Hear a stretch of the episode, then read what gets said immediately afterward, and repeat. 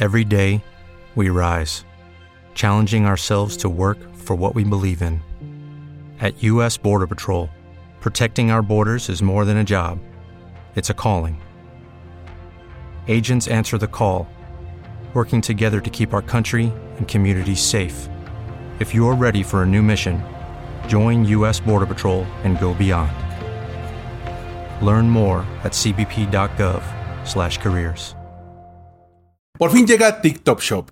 Vamos a ver el caso de las agencias de relaciones públicas y Rotten Tomatoes, la nueva regulación en Nueva York para Airbnb, qué es el wiki contenido y cómo está compitiendo con Hollywood y los contenidos de influencers que tienes que tener. Todo esto y más hoy en Marketing para Llevar. Gracias por escuchar. Marketing para llevar. Síguenos en redes sociales como arroba mkt para llevar. Una producción de Olvin Iris Blog. Como cada semana y en este caso un 15 de septiembre cuando estoy grabando esto, te doy la bienvenida a Marketing para Llevar, cápsulas de mercadotecnia para tu negocio.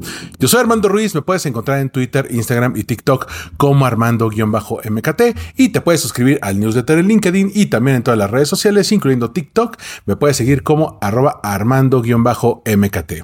Ahora sí, vamos a ver varios temas de esta edición, así que primero acompáñame a ver cuáles son los temas que definieron el marketing en la última semana. Estas son las 5 notas de marketing que tienes que ver hoy. TikTok Shop se lanza oficialmente en Estados Unidos, enfocado en un principio en productos chinos de bajo costo. Clubhouse se reinventa ahora como red social que incluye mensajería en formato audio. Threads lanza el buscador por temas en más países cuyos idiomas principales sean inglés y español.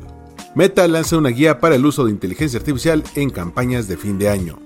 YouTube lanza una guía creativa para anunciantes apoyada con inteligencia artificial para optimizar las campañas. Focus. El tema de la semana.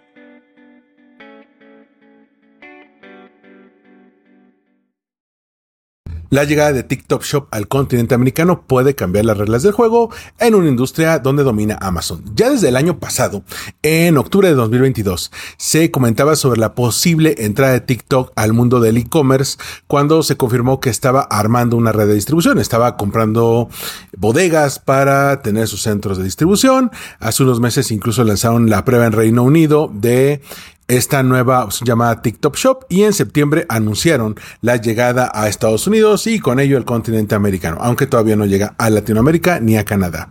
¿En qué consiste esta nueva apuesta de ByteDance para convertirse en un digno retador ante el dominio de Amazon?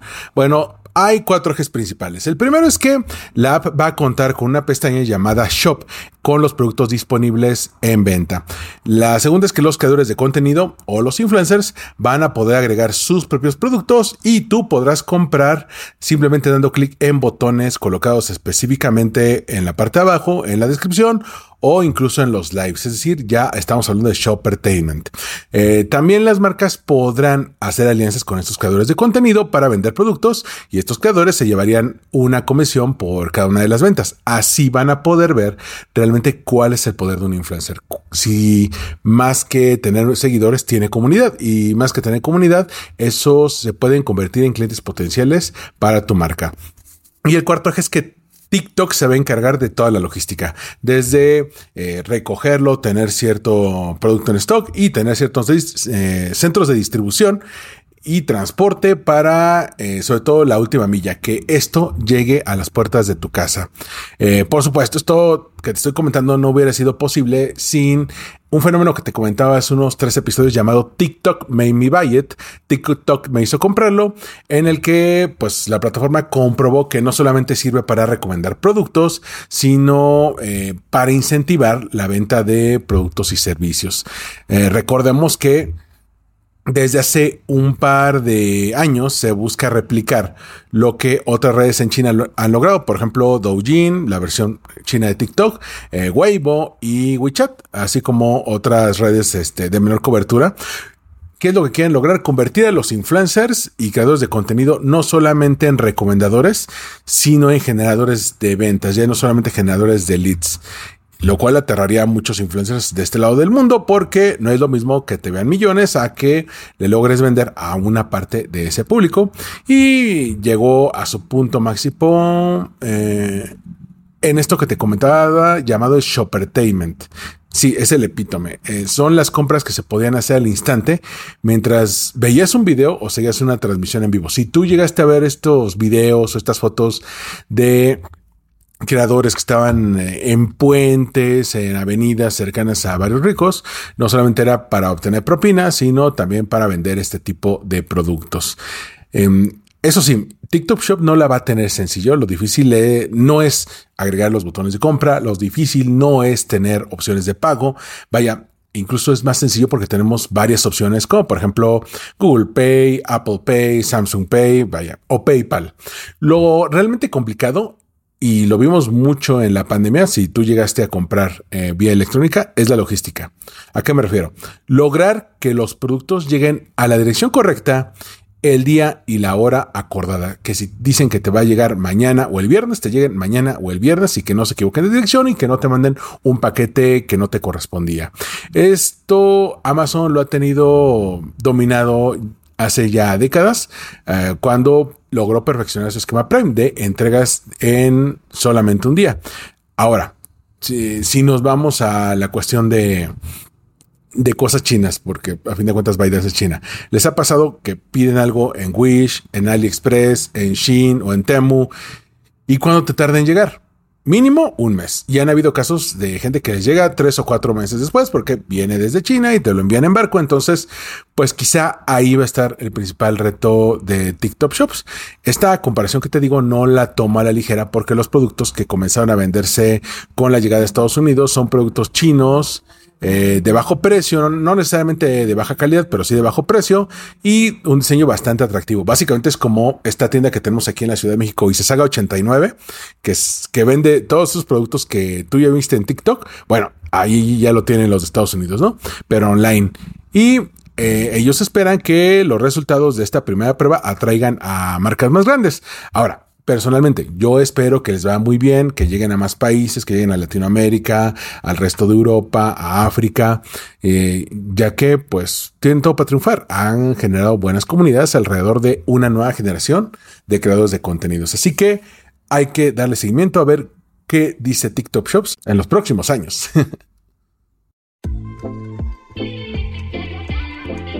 Spotlight, temas para dar seguimiento.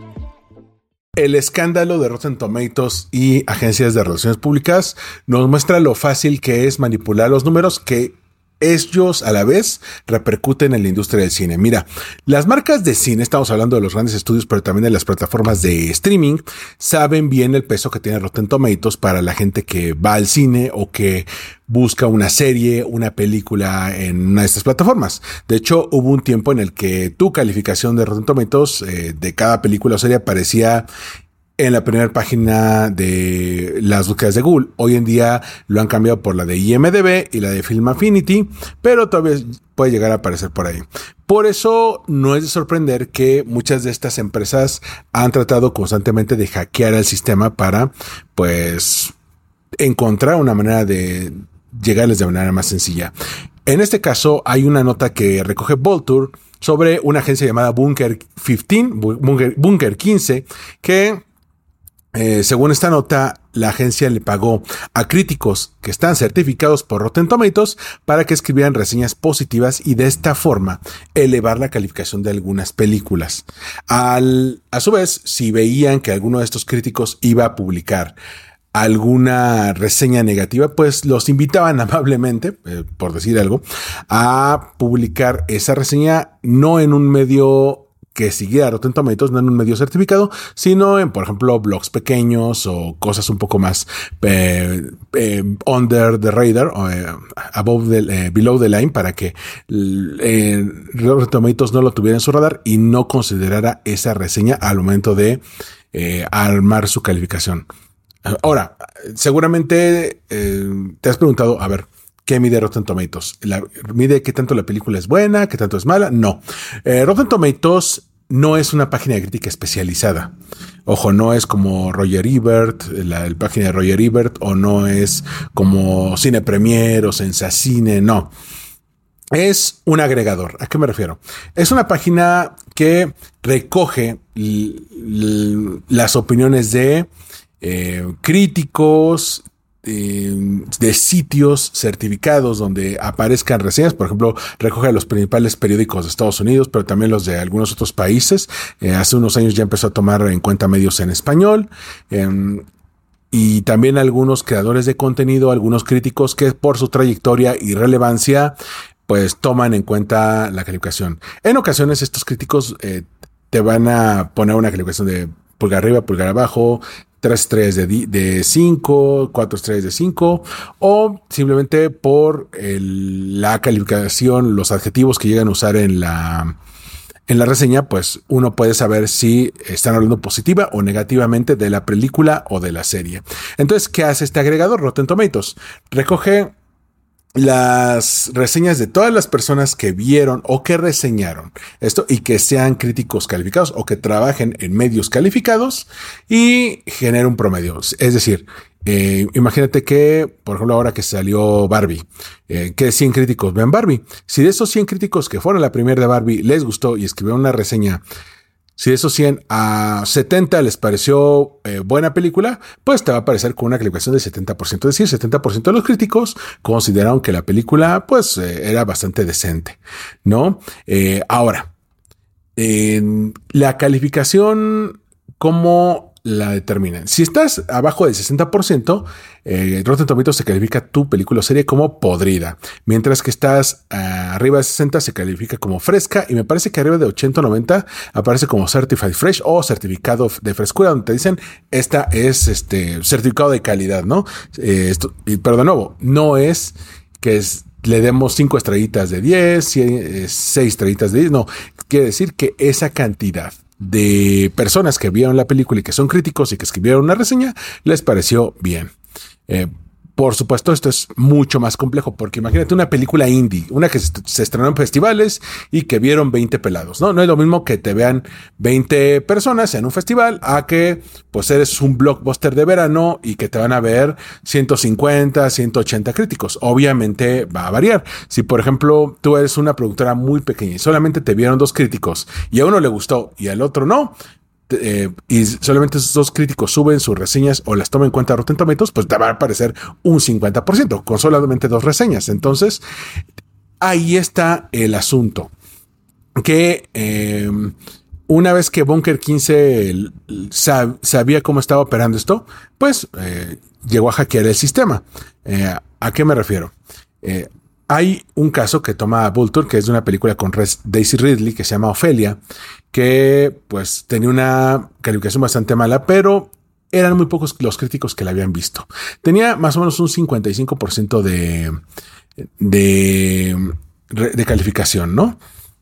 Entonces, ¿qué hicieron? Bueno, le pagaron a críticos 50 dólares por crítica para que escribieran una reseña positiva de Ofelia, eh, sabiendo que era una película que pues había visto relativamente poca gente. Entonces, pues escribieron la reseña a la vez, como te decía, desincentiva las reseñas negativas, eh, les, eh, les dicen también que, bueno, la película a lo mejor ha sido tratada muy duramente, siendo una gran promesa en las, en las, entonces ya los van como condicionando.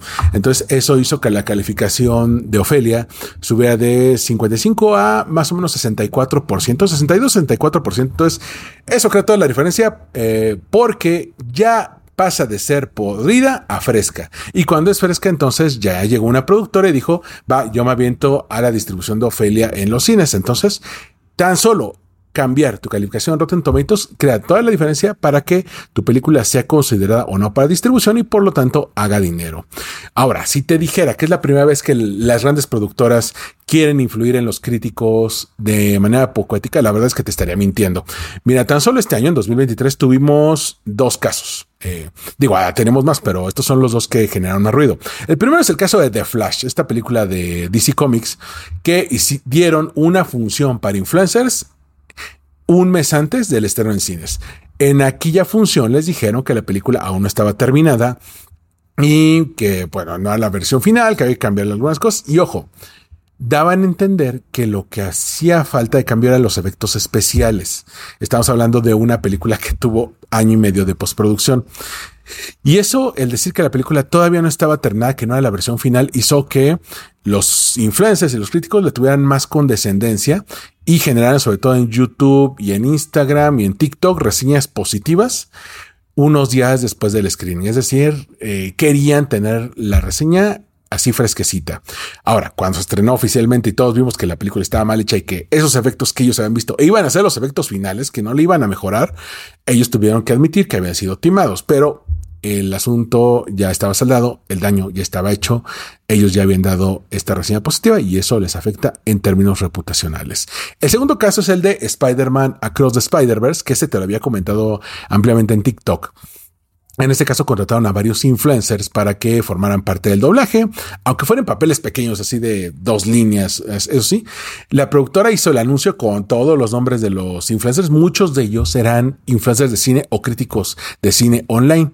Estos influencers lo amplificaron en sus propias redes, generaron este efecto de difusión multiplicador y ayudaron a la promoción, pero eso también los metió en un conflicto de interés porque no podían sacar una reseña negativa por miedo a que Sony los dejara de invitar a eventos u oportunidades de doblaje y como esta es una película que va en dos partes, pues no vaya a ser que para la segunda parte pues ya no los vayan a invitar, ¿no? Que es algo que, por ejemplo, eh, empresas como Disney ha llegado a hacer, le sacas una crítica negativa y pum, te deja de llegar merchandising de eso. Así que ya sabes, si tú eres de los que se mete a ver Rotten Tomatoes para ver si una película es buena o mala, yo te recomendaría tener mejor a tus críticos de confianza, lee sus análisis, lee las reseñas y te haces una opinión propia antes de confiar a ciegas en un porcentaje que, como ya lo vimos, puede ser manipulado.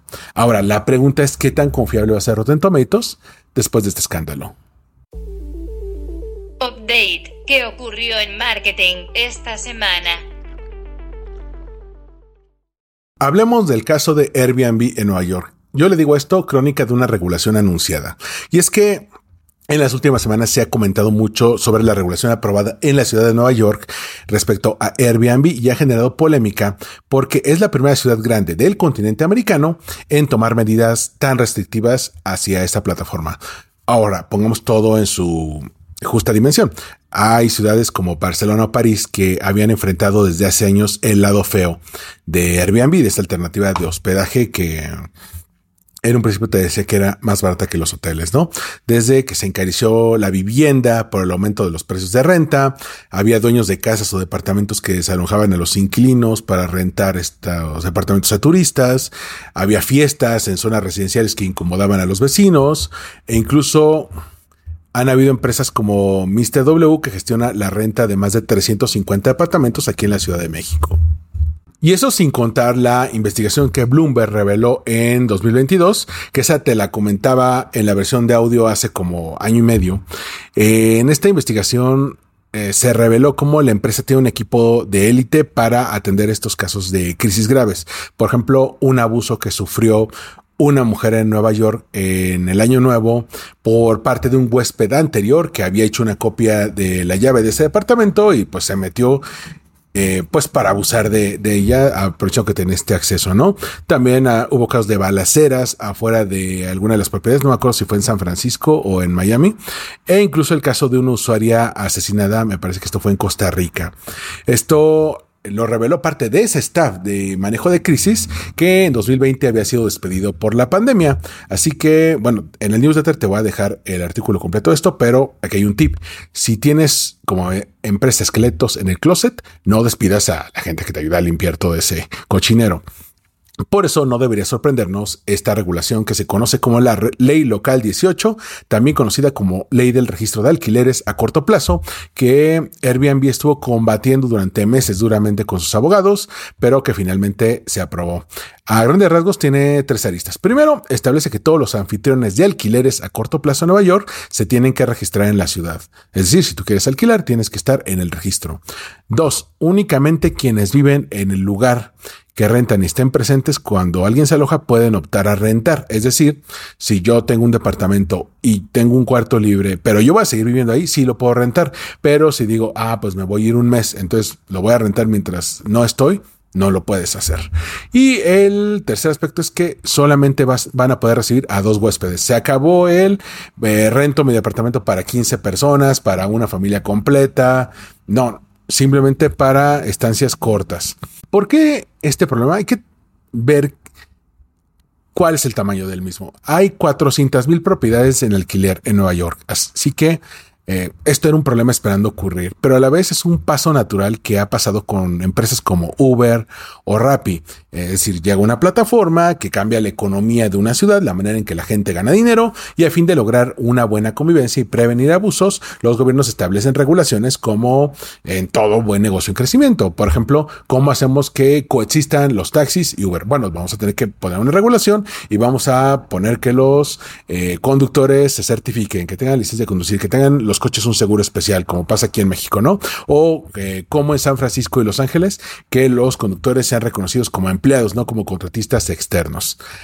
Ahora, si conoces la, la, historia de Airbnb de la empresa, esta ley solamente obliga a Airbnb a ofrecer el servicio para el, el que originalmente fue creado.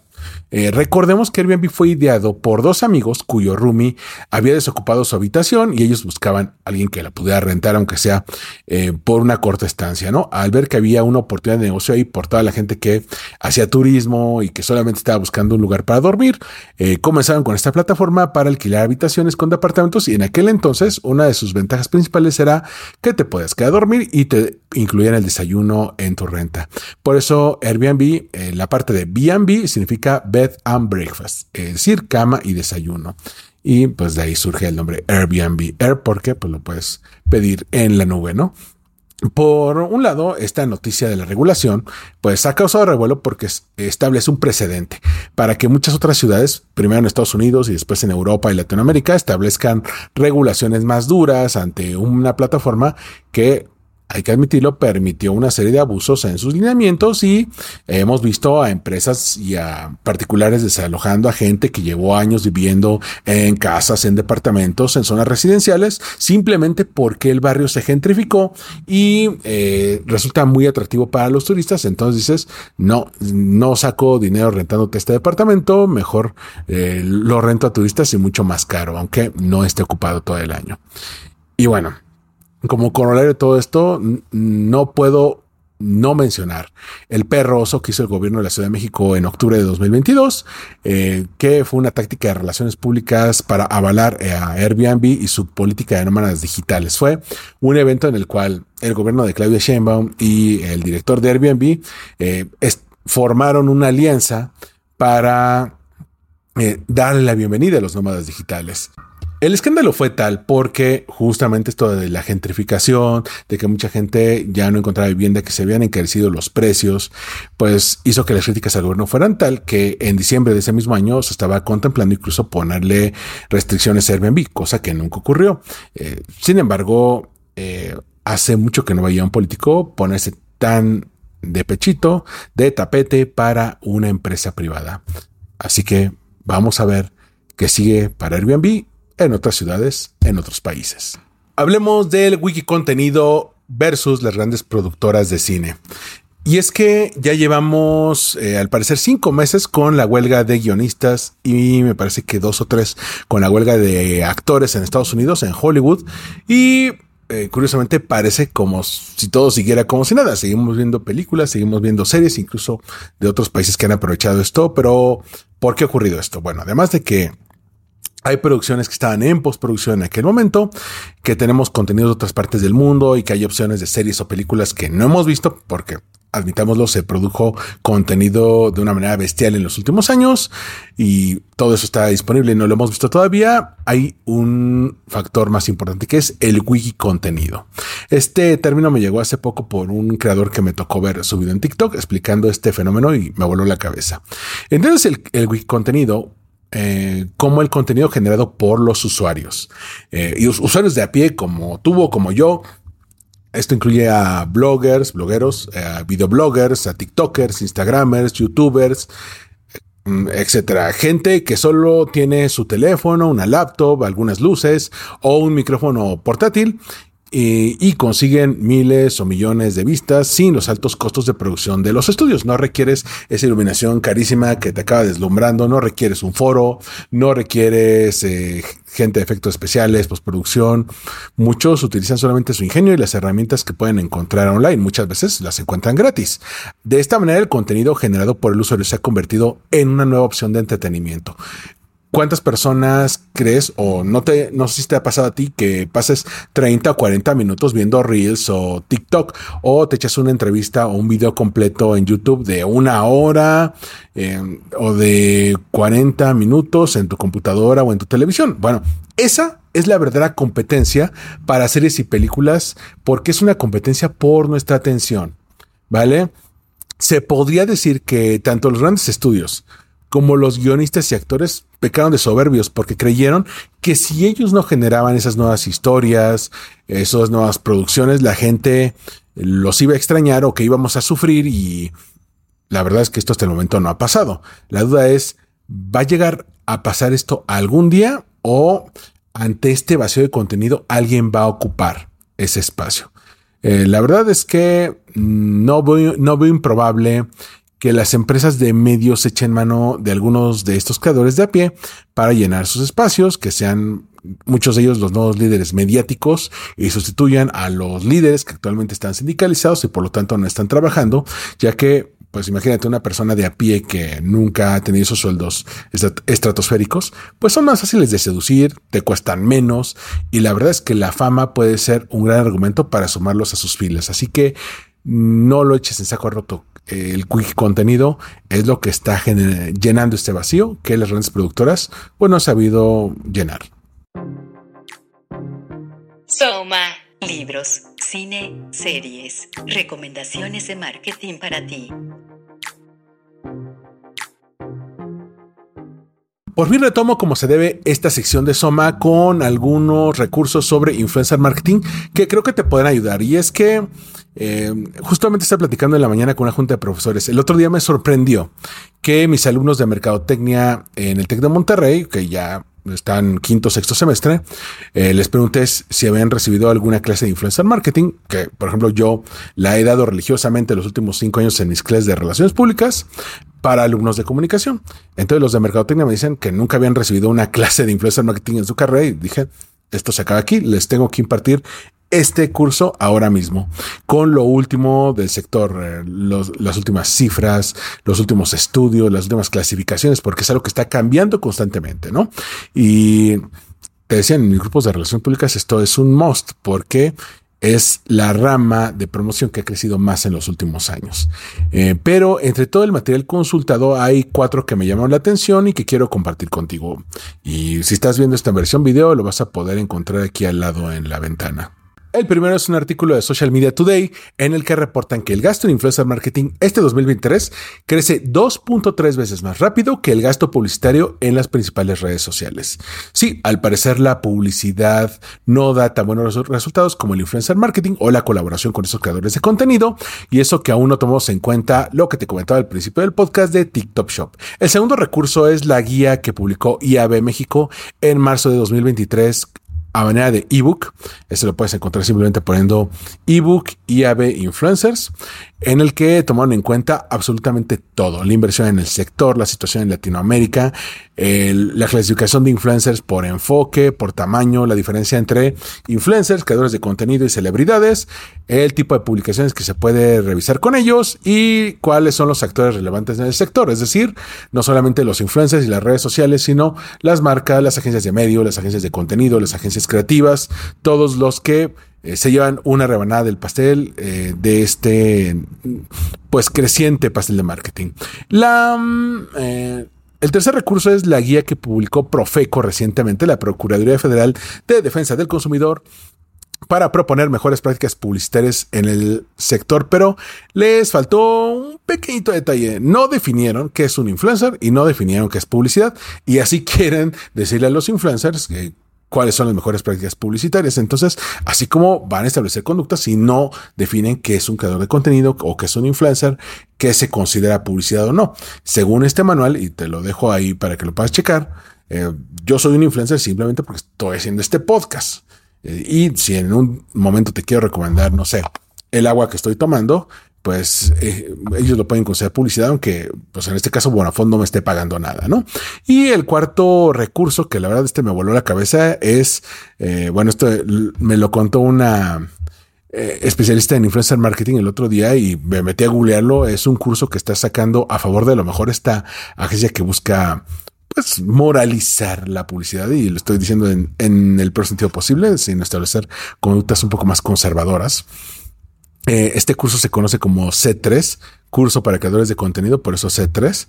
Eh, este curso, esta certificación eh, la lanzo para que los influencers, pues, pues, tuvieran, digamos, ya su credencial. Imagínate, certificado por a favor de lo mejor con el certificado C3 pero esto va por un módico precio de 30 mil pesos o 1500 dólares, que si bien los macro influencers podrían pagarlo, la verdad es que los micro y los nano influencers que viven de intercambios publicitarios o que les pagan en especie, pues la verdad es que no lo van a tomar en cuenta.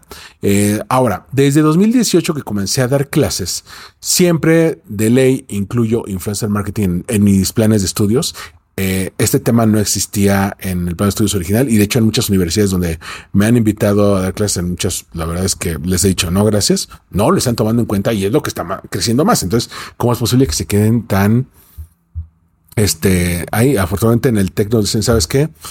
Ve revisando cuáles son las tendencias, puedes cambiar el plan de estudios, simplemente eh, ser, eh, documentate bien, revisa bien tus fuentes, siempre manténlo actualizado, no te quedes con, con lo del, ni siquiera lo del año pasado, el semestre pasado. Entonces, eso hace que constantemente lo estemos actualizando y no nos quedemos con lo que se dijo en 2015 o en 2010.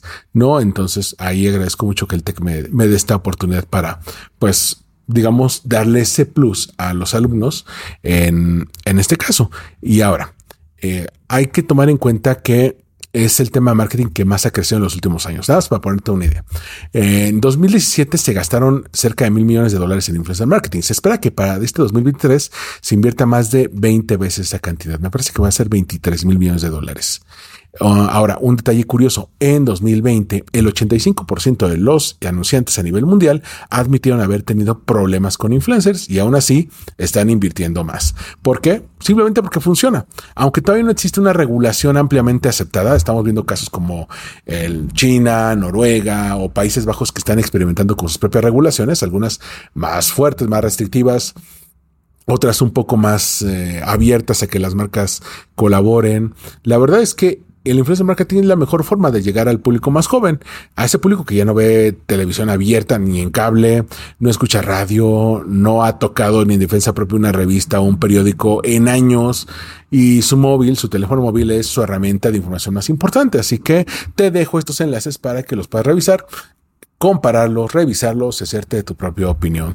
De mi parte sería todo. Muchas gracias por haberme acompañado en este episodio muy patrio para el puente del 15 al 17 de septiembre de Marketing para Llevar, cápsulas de mercadotecnia para tu negocio. Yo soy Armando Ruiz. Me puedes seguir en eh, X, X, Threads, Instagram, TikTok y YouTube como Armando-MKT y en LinkedIn como Armando Ruiz R. Ahí vas a poder encontrar el newsletter de Marketing para Llevar que cada semana se va actualizando.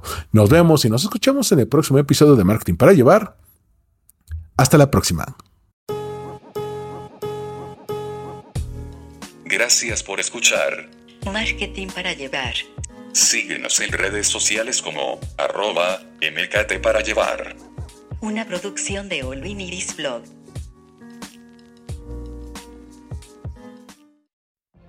What if you could have a career where the opportunities are as vast as our nation, where it's not about mission statements, but a shared mission?